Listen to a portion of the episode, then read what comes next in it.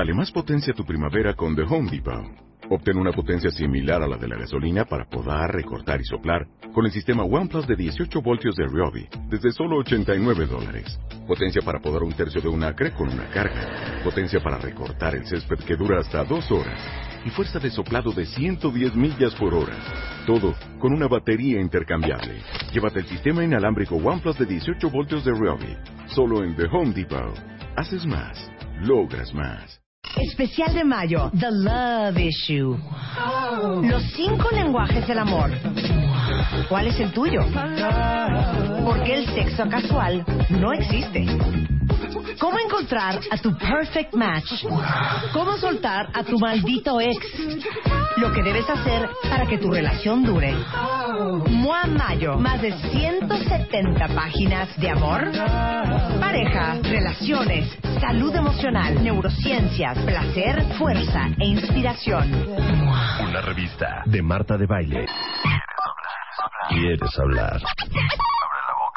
Abre la boca. 5166 8900 01800 718 1414 a las 10 de la mañana, Marta de Baile en W. Abre las líneas. Llama. Son las doce y media del día en W Radio. Hoy es el Día Mundial de la Esclerosis Múltiple. Invitamos al doctor Erwin Chiquete, doctor en ciencias, es especialista en neurología, investigador nacional del Instituto Nacional, también pertenece, bueno, al CONACIT, al Instituto Nacional de Ciencias Médicas y Nutrición Salvador Subirán, este, y parte de la Academia Mexicana de Neurología.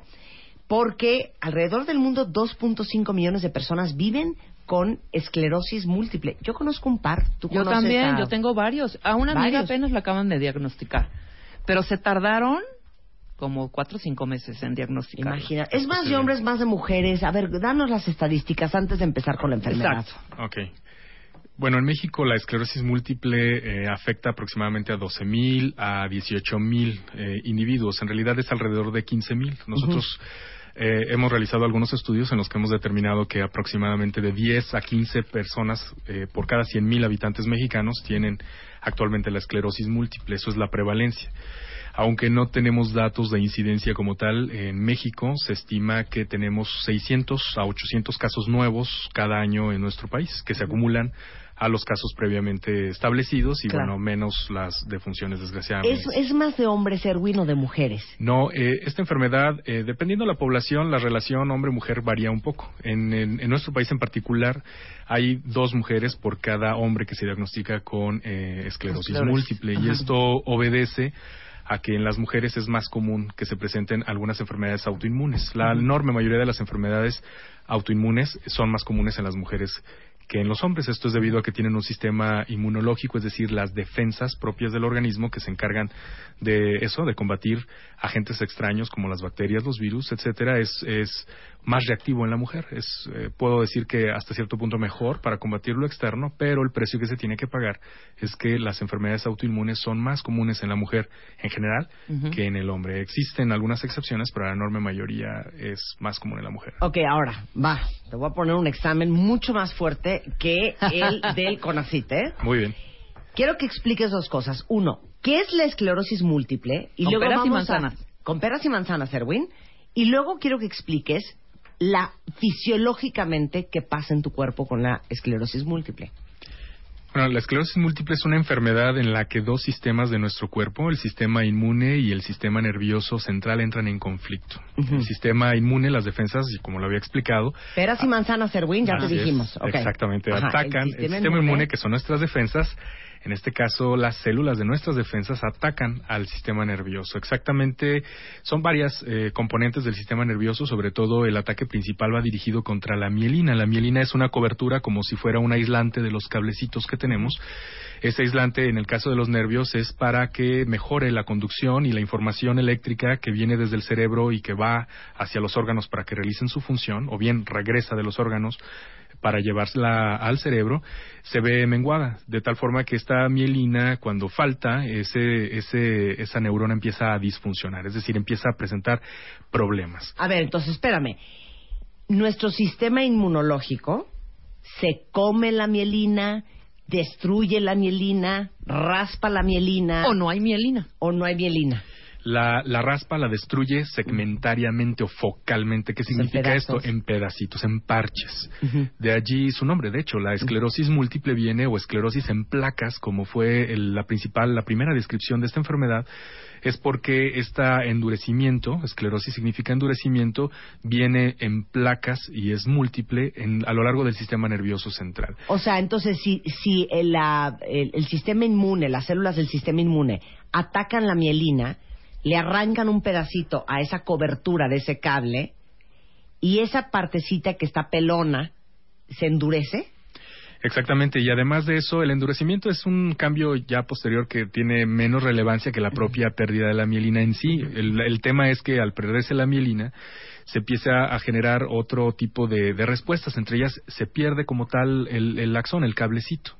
El axón es una es la parte que prolonga al cuerpo de las neuronas y que forma parte del cable, el cable como tal que lleva y que conecta al cerebro con eh, los músculos y con otros órganos. Entonces el punto es que eventualmente incluso llega a cortarse ese cable efectivamente, deja de haber una transmisión eficiente y de allí los síntomas de la esclerosis múltiple. Entonces, espérame, Erwin, puedes tener el cable pelado. Exacto, y roto o lo puedes tener también roto, o pelado y roto. Así es. Entonces, si yo de repente, ponme un ejemplo de, en, la cuestión motriz en el cuerpo, si yo quiero levantar la mano, ese cable que manda la, la información del cerebro a mi mano, levántate, está interrumpido, está pelado y entonces no llega la señal, no llega el mensaje.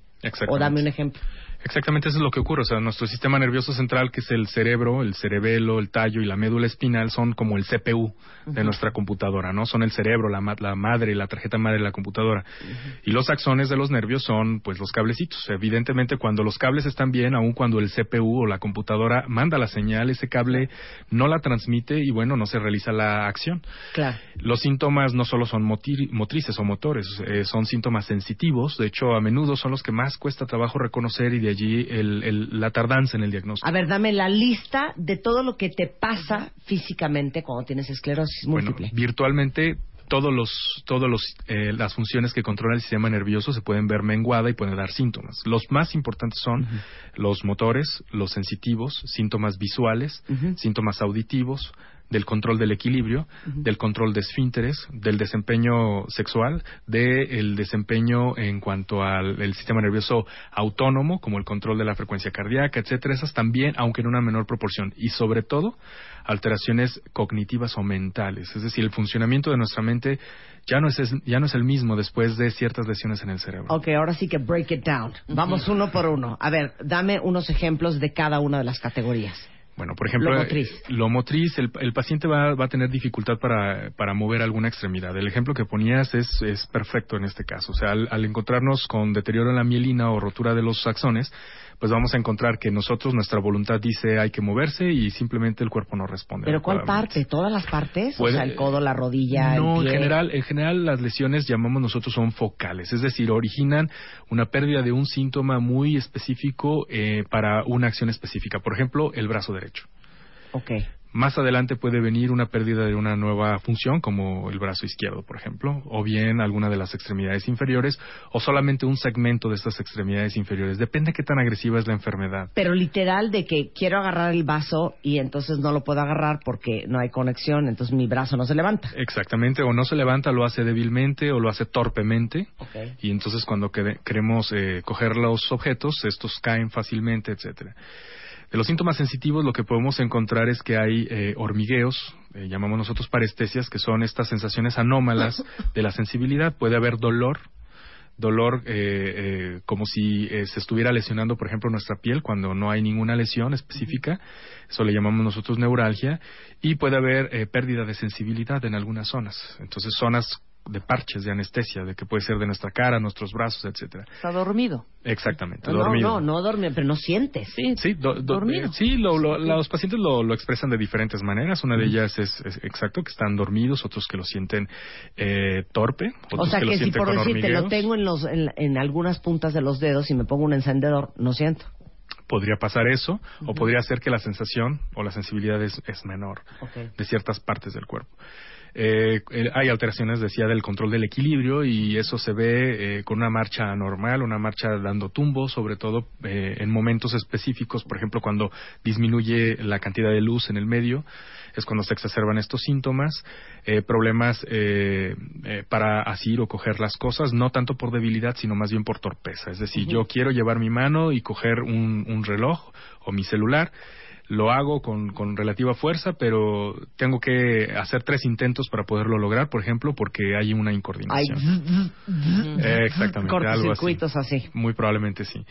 Y también eh, vemos alteraciones visuales, por ejemplo, es decir, eh, eh, baja nuestra agudeza visual, uh -huh. pero en algunos pacientes más que eh, baje la agudeza visual, eh, y generalmente es asimétrica, es más de un ojo que del otro, a veces el problema es con la percepción adecuada de la luz. Entonces, algunas personas lo pueden percibir esto como una alteración para distinguir los colores. Ellos lo expresan como que ven desteñidos los colores. Dice, uh -huh. es que no los veo igual de vivos, los uh -huh. veo desteñidos. O bien. O sea, todo el mundo en acuarela. Exactamente. Una cosa así. Pastel, una cosa pastel. así. Así es, como un, como un mundo en pastel. Y eh, también puede ser que los contrastes eh, tengan problemas con los contrastes. A, a veces el color no, eh, no, les da ningún problema, pero sí con los contrastes. Es, decir, distinguir dónde a lo lejos termina un cuerpo y empieza el otro puede generar algún problema. Algunos dicen, veo como una televisión mal sintonizada, por ejemplo. Entonces, no necesariamente es la agudeza visual, sino además es este tipo de alteraciones. Importante es decir que en la esclerosis múltiple estas alteraciones en la mayoría de los pacientes vienen en brotes. Uh -huh. Es decir, el paciente está bien, llega un momento en que en algún punto del día presenta así de manera súbita, repentinamente, una pérdida de una función. Uh -huh. A esto le llamamos brote. Brote es una pérdida de una función neurológica si dura más de 24 horas y que no sea transitoria, pero hay una tendencia a recuperarse por completo. Algunos pacientes no, y hay una recuperación que es parcial, de digamos el 80 al 90%, pero si nosotros vamos acumulando ese 10 o 20% con los años, vamos a tener bastante discapacidad. Claro. Si pensamos que la mayoría de los pacientes con esclerosis múltiple tienen edad entre 20 y 40 años, entonces imaginemos cuál es la carga social de esta enfermedad. Uh -huh. no, Son ahorita, personas jóvenes en edad ¿sí? productiva afectadas. A ver, no puedo creer lo que estoy leyendo. Que las personas con esclerosis múltiple pierden volumen cerebral hasta tres veces más rápido que una persona sana. Exactamente. Eh, nosotros perdemos con los años, después de, de, de, la, de alcanzar la adultez o la madurez, uh -huh. aproximadamente entre los 18 y los 25 años de edad, alrededor de los 21, año con año vamos perdiendo eh, volumen cerebral. Eso es normal. De hecho, yo creo que Rebeca ya casi no. O sea, no, es hecho. que esta información es. Yo no creía eso. Perdón. Van perdiendo volumen. Volumen. Exacto. O sea, que o sea, si ¿qué tu quiere cerebro decir? pesaba, ¿cuánto cuesta un, pesa un cerebro? Aproximadamente un kilo 200 gramos, 250 O sea, el de gramos. Rebeca ya pesa 800. Exacto. Bueno, no, no, no quiero decir que el de ella pese eso, pero bueno, vamos, lo que lo que hacemos es muy importante. Por cierto, el tabaquismo puede puede ¿Cuál? ¿Cuál? ¿Cuál? Exactamente. Entonces, co- año con año nosotros perdemos normalmente y eso se considera fisiológico. Y no necesariamente eso va a menguar capacidades. Pero en la esclerosis múltiple sí, y eso es la parte importante. Las personas con esclerosis múltiple pueden tener una atrofia cerebral, es decir, pérdida del volumen cerebral, que es hasta tres veces, de dos a tres veces más rápido que una persona normal. Sí, claro, una persona sana. Entonces, eso evidentemente afecta la función eh, social, personal, profesional de o sea, una con persona. volumen estás diciendo, doctor, peso. Eh, bueno, el volumen es el, el, el espacio que ocupa un cuerpo en el espacio. O sea, Entonces, pero este, ¿cómo se hace? Es que no sé, no, o sea, estoy Pues viendo. como o sea, una se- masa. se Es la va masa, haciendo, se va haciendo uh, como Sí. un, un balón desinflado. Exactamente. Es que nosotros poco. no medimos, no medimos precisamente el peso en el cerebro en los pacientes con esclerosis múltiple. Medimos el espacio que ocupa dentro del cráneo. Ok. De esta forma medimos el volumen, es decir, es la masa como tal total del cerebro, ¿no? Sin, eh, sin tomar en cuenta necesariamente el peso, es decir, el espacio que ocupa. Este volumen va disminuyendo, a eso le llamamos atrofia cerebral, y con ello van apareciendo nuevas discapacidades incluso. El 70%, el 80% de los pacientes al inicio del diagnóstico tienen una forma esta por brotes, que se van recuperando casi totalmente, pero un 20% no tienen los brotes, sino simplemente año con año están peor. Esa es la forma progresiva de la enfermedad. Oye, Erwin, ¿a partir de qué edad te puede dar? La, eh, virtualmente puede ocurrir a cualquier edad. Digo virtualmente Sí, porque estoy porque... leyendo a alguien que tiene una hermana o una hija Ajá. que tiene 12, a los 12 años se la encontraron. Exactamente. Lo más común es que aparezca desde la pubertad y hasta los 50 años aproximadamente. La enorme mayoría, el 70% de los pacientes al momento del diagnóstico tienen entre 20 y 40 años de edad. Digo, hay evidentemente en la literatura científica reportes o informes científicos de algunos pacientes que fueron diagnosticados con esclerosis múltiple a los 70 y tantos años, pero eso es sumamente inusual. O sea, son jóvenes. Son jóvenes. Son súper jóvenes. Ahora, ¿qué tan, ¿qué tan incapacitantes? Porque estoy viendo que aquí hay mucha gente que le va muy bien y mucha gente que la está pasando muy mal. O sea, que trabaja y es como muy difícil la vida cotidiana con esclerosis múltiple. Exactamente. Es que la esclerosis múltiple no ataca de igual manera a todas las personas es difícil establecer el porcentaje de discapacidad que puede originar porque depende del tiempo de evolución. Es decir, a 5 años es un porcentaje, a 10 años, a 20 años es otro. Pero a 5 años aproximadamente se sigue eh, una regla de los tercios, donde un tercio está prácticamente sin síntomas, un tercio tiene síntomas moderados, pero otro tercio tiene síntomas severos que afectan significativamente su vida al grado tal de originar una discapacidad que sea importante. Y sobre todo para el último, para los que tienen síntomas más graves. Exacto. ¿No se cura? No, para la esclerosis múltiple desafortunadamente no tenemos cura. Tenemos importantes avances, muy notables avances. Ah, exactamente. Se controla y tenemos avances muy notables eh, que han ocurrido justo en este siglo eh, que nos eh, que representan importantes ayudas a los pacientes con esclerosis múltiple para resolver su discapacidad o tratar de ayudarlos con la discapacidad. Sin embargo, todavía es una necesidad no cubierta en la curación de la esclerosis múltiple. Todavía estamos eh, un poco lejanos de ello, pero con los medicamentos que actualmente tenemos podemos nosotros controlar esta enfermedad. Pero es carísimo, ¿no? Los medicamentos, desafortunadamente, una necesidad no cubierta es que el, acceso a la medicación. Hoy por hoy tenemos más de 10 medicamentos que podemos usar en los pacientes con esclerosis múltiple. Hace eh, poco más de 5 años solo existían inyectables tanto subcutáneos como intramusculares como por la vena. Después de 2010 ya tenemos incluso en México formas orales para tratar y controlar la enfermedad, una tableta, una cápsula al día. ¿Cuánto cuestan o qué? Los medicamentos para la esclerosis múltiple dependiendo del tipo y su eficacia pueden oscilar, el costo puede oscilar entre los 150 mil a 500 mil pesos anuales. ¿Qué? Exactamente. Es bastante, bastante. A ver, dividen eso entre 12 que, ¿cómo? O sea, pues ¿cuánto cuesta una pastilla? Eh, depende si, si se trata de un medicamento oral o es inyectado. Eh, cada, ¿41 mil pesos al mes? Eh, puede llegar a costar eso, así es. Entonces, eh, evidentemente, esto es un costo que alguien tiene que asumir, o lo, asume la familia, o lo asume el seguro de gastos médicos mayores, o el Sistema Nacional de Salud Pública. Sí, lo que pasa es que aquí dicen que muchos hospitales de gobierno muchas veces no tienen las pastillas. Exactamente. Desgraciadamente, por ejemplo, la Secretaría de Salud no tiene ninguno de estos medicamentos modificadores de la enfermedad. El paciente tiene que asumir los costos. Eh, o sea, e, estas pastillas súper novedosas y de última tecnología no las tienen las clínicas de salud. Sí, algunas sí. los hospitales que dependen de la Secretaría de Salud no tienen eh, ninguno en realidad que se pueda eh, dar gratuitamente a los pacientes.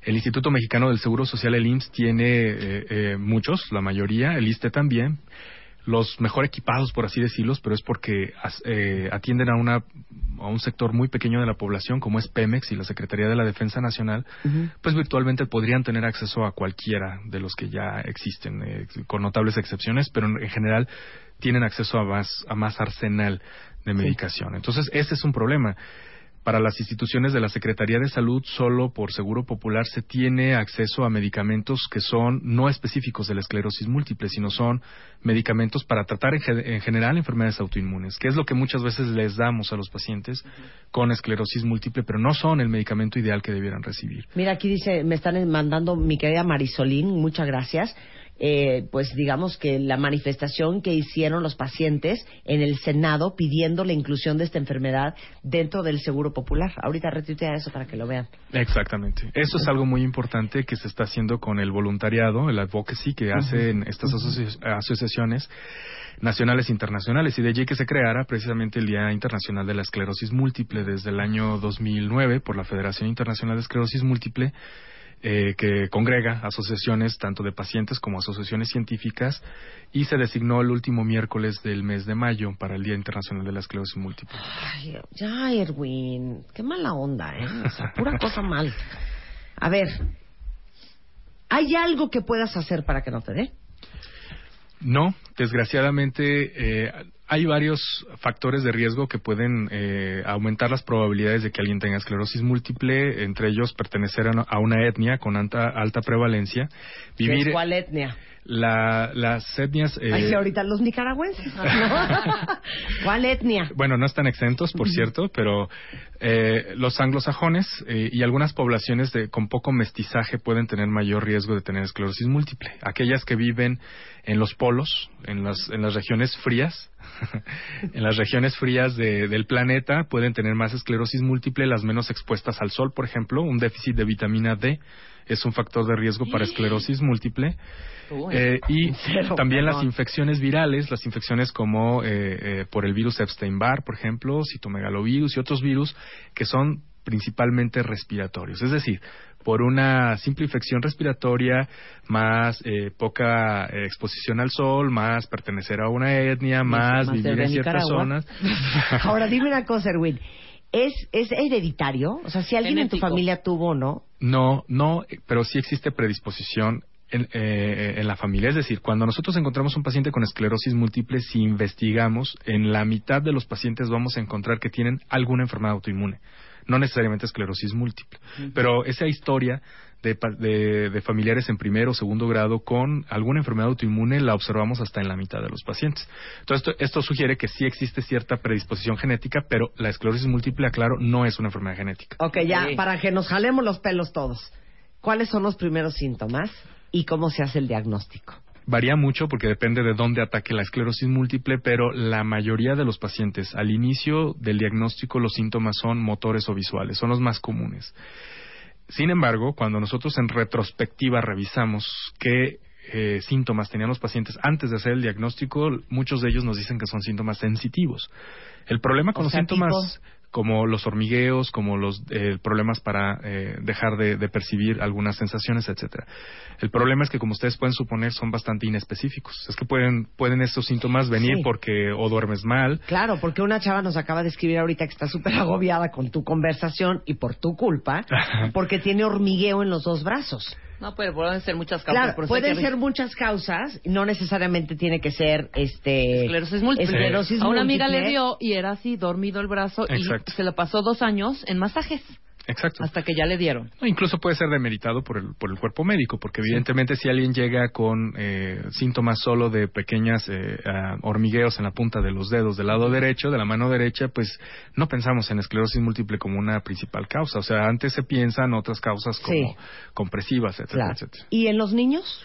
Primeros síntomas. En los niños eh, pasa muy similar, pero creemos que es un sesgo, es decir, hay una hay una tendencia a diagnosticar más fácilmente la esclerosis múltiple cuando síntomas más graves ocurren, porque ya es más fácil hacer el diagnóstico. O sea, en medicina en general es más fácil hacer el diagnóstico cuando las enfermedades son más floridas que cuando son incipientes.